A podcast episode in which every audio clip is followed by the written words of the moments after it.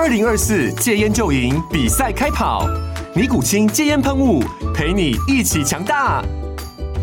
戒烟不容易，单靠意志力戒烟的人，时常无法克服戒断症状而失败。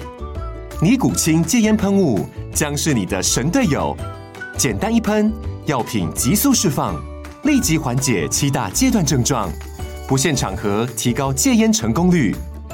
除了尼古清神队友，你还可以寻求专业医疗人员协助，一起迈向戒烟成功之路。尼古清戒烟喷雾，用科学方法戒烟，请咨询全台各大药局及戒烟门诊。本广告由尼古清戒烟喷雾、卫部药书字第零二七八三五号提供。嘉安嘉护股份有限公司，台北市中山区民生东路三段二号十楼，北市卫药广字第一一三零三零一九零号。尼古清戒烟喷雾，相伴每个新开始。Hello，大家好，欢迎来到阅读经济学人，我是 Jeff。那每一期的这个 Podcast 里面呢，我们都会一起来解析《经济学人》杂志的这个封面文章。那除了快速吸收它的大意之外呢，也希望能够吸收一些好用实用的英文单词。好，那我们就开始吧。这一期的这个封面呢，是一个红底。那红底的前面呢，有好几根我们说的这个柱状图的这个柱子，那这个柱子是画成立体的。那习近平主席呢，当然就走在这个柱子的上面，差不多走在中段的这个位置哈。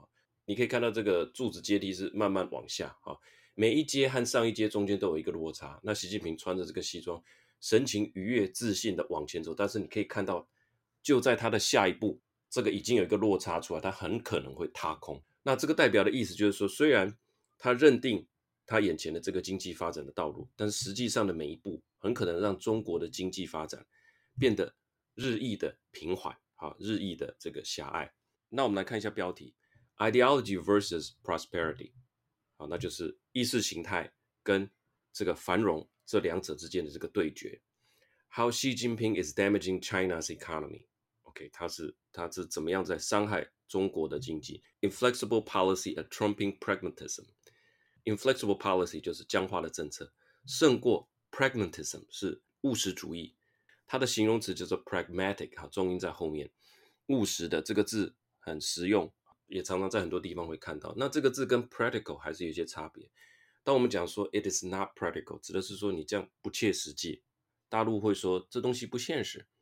但我觉得台湾的说法不切实际，也就是代表不切合实际。我觉得语义相对完整了一点，因为你说不现实，现实本身是个名词，你把它拿来当形容词用啊，这种不切合实际，我觉得是最完整的说法。那 pragmatic 是什么呢？pragmatic 就是务实的，更倾向是一种态度跟做事情的方法。比如说你强调这个人是一个务实的人，你就可以说 he's a very pragmatic person。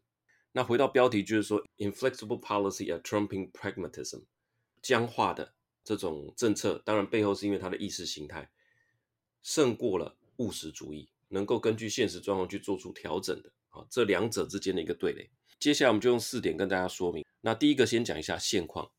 那中国经济对于全世界的经济来讲，它的重要性到底是怎么样的？那内文是这样说的：Over the past twenty years, China has been the biggest and most reliable source of growth in the world economy。那过去二十年间，它这个中国的经济成长就是全球经济增长里面一个很重要的一个火车头或者引擎，好，都可以。It contribute to a quarter of the rise in global GDP over that period and expanded in seventy nine of eighty quarters。在过去这段二十年期间呢，全球 GDP 的增长里面可归功于中国的部分有四分之一，a quarter of 的百分之二十五，and expanded in seventy nine of eighty quarters。刚刚讲了二十年嘛，二十年就是八十个季度，在八十个季度里面有七十九个季度中国都是成长的，所以经济成长的这个势头真的是很惊人。下一段，For most of the period since China opened up after Mao's death, the Communist Party has taken a practical approach to making the country richer, mixing market reforms with state control。好，那这边讲的是说，从毛泽东过世之后的这个改革开放。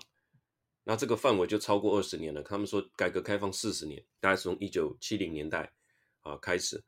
那这个改革开放四十年间呢，其实啊，他们所仰赖的就是一种混合式的一种经济体。他们是用一种很务实的、很实际的做法，take take a practical approach。好，在 take 什么 approach 这边呢？pragmatic approach 也可以，take practical approach 也可以，这边是可以互用的。呃，怎么样的务实做法呢？就是说把改革开放 market reform 哈，市场经济跟 state control，state 并不是州，state 就是国家的意思，把国家的控制跟自由开放改革，把这两者混合在一起，好，这就是采取一种务实的做法，那收到了不错的效果。但现在要反转。Now, however, China's economy is in danger. The immediate issue is its zero COVID campaign, which has caused a slump and may condemn the economy to a stop-start pattern. 眼前最迫切的 这个危机就是说他们的这个清零的政策啊。那他这边用的是 campaign，他不是用 policy，他特别有一个连接，再连到另外一篇文章是说，这个 campaign 比较像是一个特殊行动。把它当成是与这个疫情的一个大作战就对了哈，它有这个军事行动的那个意思。那大家回想起来也确实是如此嘛，不管是用军机载送物资，或者是用大巴卡车载送人员，在道路上设这个拒马，其实这看起来就像一个军事行动。所以这个 campaign has caused a slump。slump 如果没有 p 啊，那就是贫民窟的意思。slump 有 p，这个就是一个下滑的意思。And may condemn the economy to 什么什么，condemn 什么 to 哈，condemn 在这边不是谴责的意思，condemn 是说迫使谁处于某种不利的境界境地哈。那 condemn the economy to a stop-start pattern 就是说让这个经济被迫处于一种停停走走的一种模式。That is compounding a bigger problem。那这个又加剧了一个更大的问题。那这个 compound 我们知道 compound effect 就是复利效应。把什么东西乘上一个乘数就对了，compounding another problem，让另外一个问题变得更加严重。什么问题呢？President Xi Jinping's ideological struggle to remake state capitalism。那这个 ideological struggle 啊，不是说习近平本人有什么挣扎，不是这个意思。他是说意识形态的斗争。反过来，它是要重塑什么呢？To remake state capitalism，国家的资本主义啊，跟之前放任的这种自由经济的资本主义不太一样哦。它是现在重塑为国家的这个资本主义。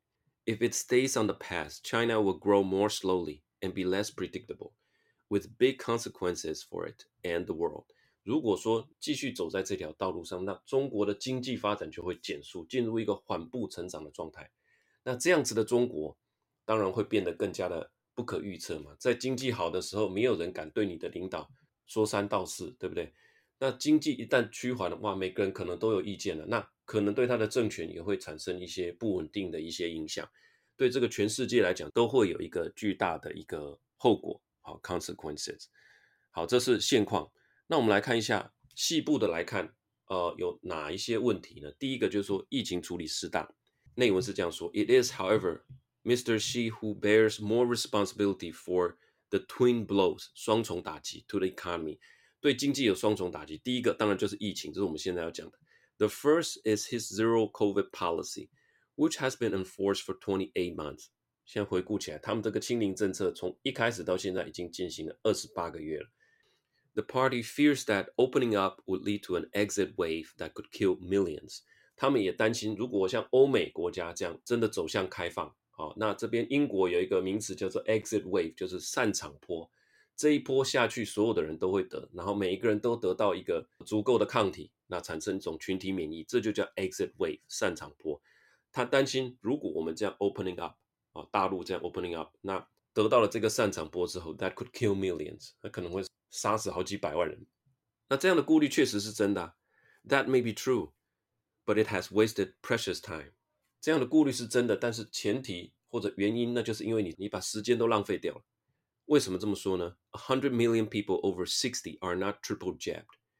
A hundred million 百万千万亿哈，就一亿有一亿名六十岁以上的这个民众没有施打三剂，没有得到完整的疫苗保护力。To refuses to import more effective Western mRNA vaccine，他也拒绝 进口比较有效力的这种 mRNA 的这种疫苗。Instead, the plan may be to push zero COVID into next year。事实上，他们想要。把这个清零政策啊，继续一路推展到明年，何以见得？China has backed out of hosting the Asian Cup, a football contest, in June 2023. 他已经弃办了亚洲杯足球赛，而这个亚洲杯足球赛举办日期是在二零二三年的六月。哇，大家一看这个消息，二零二三年六月之前还没有办法做到完全开放。那不能完全开放，代表的意义就是说，他这个清零政策，他的这个风控可能会一路的延续下去。哈，所以这个消息出来，大家其实是蛮吃惊，也蛮错愕的。这就是他对疫情的一个现况以及延伸，在第二个冲击。背后也是一个意识形态的一个狂热，a series of economic initiatives that form what Mr. Xi called his new development concept, which is meant to address great changes unseen in a century。在第二个冲击的背后，也有一个意识形态，那就是说一连串的经济的这种措施。那这边叫做 initiative，是我们最近很常听到的台美经济合作的倡议哈，一个初步的构想或者一个初步的架构。啊，或者一个初步的一个会谈的方向，这就叫 initiative，它还不是协议，协议还要慢慢后面由我们啊去讨论，慢慢把它具体化。所以 initiative 我们就是翻作倡议。那这一连串的倡议呢，就是来具体化什么东西呢？就是习近平的这个新发展理念 new development concept。那这个理念大家有兴趣可以上网很容易就找得到，就叫做新发展理念哈。大概我能够想象的就是说。这个要应对百年未见之变局啦，哈，要抓住这个人类历史发展的契机啦，那达成这个中华民族伟大复兴历史进程的巨大跳跃，大概是这些，我们就不赘述了哈。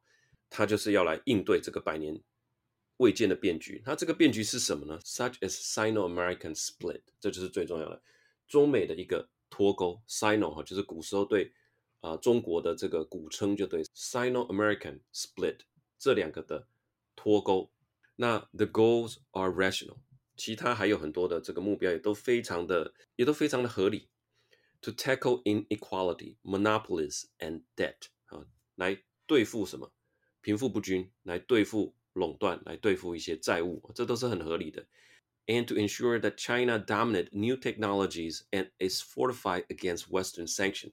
这两个啊，另外两个也很合理，就是说来确保中国在一些新科技上面能够维持一个主导的地位，dominate new technology。那 is fortified against Western sanction，对于西方的制裁呢，能够强化自身的能力来应对。fortify，fort 就是一个堡垒的意思啊，fortify 就是说把自己的经济能够把它维持的固若金汤，即使面对西方的这个制裁，我们也不会受到太多的影响，这就叫做 fortify against。看一下下一段，接下来呢要点出这个问题所在。Yet in all cases, Mr. Xi believes that the party must take the lead。在所有的状况之下呢，这个中国共产党都应该来扮演一个领导的角色。所以他有一连串的措施，接下来就要讲这一连串措施。A blizzard of fines, new regulations and purges has caused the dynamic tech industry, which contribute eight percent of the GDP, to stagnate. 那 a blizzard of 什么呢？blizzard 就是暴风雪，所以我们说信件如雪片般飞来，就是这个字，叫做 a blizzard of letters，雪片般的信件啊，不是 snowflake，是 blizzard，暴风雪将飞来。a blizzard of fines 就是说针对这些企业，哇，这个多如牛毛，如雪片般飞来的这个罚款，各种名目都可以罚你。New regulation and purges，purge 有一部电影叫做 Purge，很有名哈。它就是整肃跟清洗的意思，就可以看到很多对科技公司的这种清洗，对线上游戏的这个监管，其实这些都是 purge 啊，就是跟我不同调的，我就把你清洗掉。Has caused the dynamic tech industry 造成这个本来很有活力的这个科技的产业啊，占了这个 GDP 的八趴，这个产业呢现在变得停滞不前，stagnate 就是停滞不前的意思。除了科技产业，还有另外一个重要的产业叫做房地产。下一段是 and a savage but incomplete crackdown on the property sector，对于这个房产行业的一个野蛮，野蛮就是 savage，savage garden 就是野人花园，savage and incomplete 就是他们的这个整顿呢是很野蛮而且不完整的，造成了什么呢？Responsible for over a fifth of GDP，这个产业是占了中国 GDP 的五分之一，因为呃这个房产行业会运用到。很多的啊，人工也好啦，原物料也好，所以它可以说也是一个火车头，所以它占了二十趴，刚刚是占了八趴，现在这占了二十趴，has led to a funding crunch。funding crunch 是信用紧缩等于说像像上次这个恒大地产，好，我如果借钱给你，你去投资房地产，甚至你去买房，最后他房子没有交给你，你也破产了，因为你没有房子可以卖嘛，当然就没有钱还给我。好，那如果你拿去投资房地产，最后房地产跌了，这间公司股票没了，你也拿钱还不了我，你也没办法拿钱还给我，所以呢，那我干脆最近都不要借钱好了。所以这就是造成这个信用市场的一个紧缩，银行不愿意借钱了，造成了什么呢？One reason why housing sales fell by 47% in April compared with a year earlier，造成了这个房地产的销售跟前一年比起来呢，下跌了百分之四十七啊，将近跌掉一半。所以房地产陷入急冻啊，就是这个原因造成的。所以他已经讲了，对科技业以及对房产造成了很大的一个冲击。那这一些都是在国家资本主义主导的这个方向上所做的措施，但是当然他们的政府也不可能闲闲没事做，他们也是想说，哎，我那我们还是要来振兴一下经济。据说在六月份开始呢，会有一连串的刺激经济的措施，是透过发行地方债的这个呃方式啊，甚至由国家出手去主导很多呃新科技的发展。那我们要看一下世界对于这样子的一个现况的反应是什么？那我们就要来观察华尔街的态度，最重要，他们就是。最关键的这个外资流向，好，它的内文是这样说的：The calculus of investors and entrepreneur are changing。投资人跟企业家，他们背后的思虑方式已经改变了哈。那 Some fear that the financial upside of any business will be capped by a party that is suspicious of private wealth and power。最重要的这一句就是关键句。所有的私人企业都现在都认为，我如果去投资，我都去冒这个风险，把它经营起来了，最后中国政府还是可以把它全部收走。所以说，在投资界里面最看重的就是这个 upside 创投，我可以投资一百间公司，只要一间公司回报，它就是一百倍，这个就叫 upside 上涨的空间有多大？他说这个 upside 被 Cap 我们知道是帽子，Cap 的就是说它的上涨空间已经被截断了。好，所以这样子，请问你还要拼搏的意义在哪里呢？赚的钱，他可能要你捐款，要你裸退，这样拼搏还有什么意义呢？所以变成是怎么样？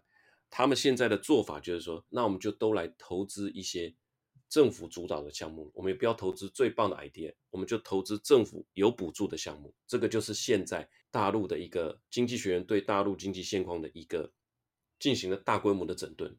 整顿了之后，他要取而代之的是国家资本主义，由国家来主导。啊，不管是补助，不管是发行地方债，啊，去投资一些基础建设措施，但是这一块的效率性，那当然是比不上私人企业嘛。就是因为这样子的原因，经济学认为说，它必定会走向缓步成长，因为过去成长的那些因素或者火车头，啊，私人企业的这种企业家精神全部都没有了，他把它们就全部都燃烧完了，好，所以它会慢慢变得。更加的啊缓步成长。如果大陆经济减速，那对于这些呃跨国公司来讲，对业绩的冲击绝对是绝对是非常大的。那回到台湾，台湾的电子公司起码有三分之一以上是在大陆市场，那欧洲又占三分之一，美国又占三分之一。如果大陆经济是属于进入缓步成长阶段，对台湾的业绩也绝对是会有直接的影响。所以这一篇呢，就是说经济学人对大陆的现况的描绘。以及对于未来的一个担忧，好，这就是这一期《经济学人》要带给大家的这个封面文章的内容。好，那今天的文章我们就整理到这边，那我们下周见了，拜拜。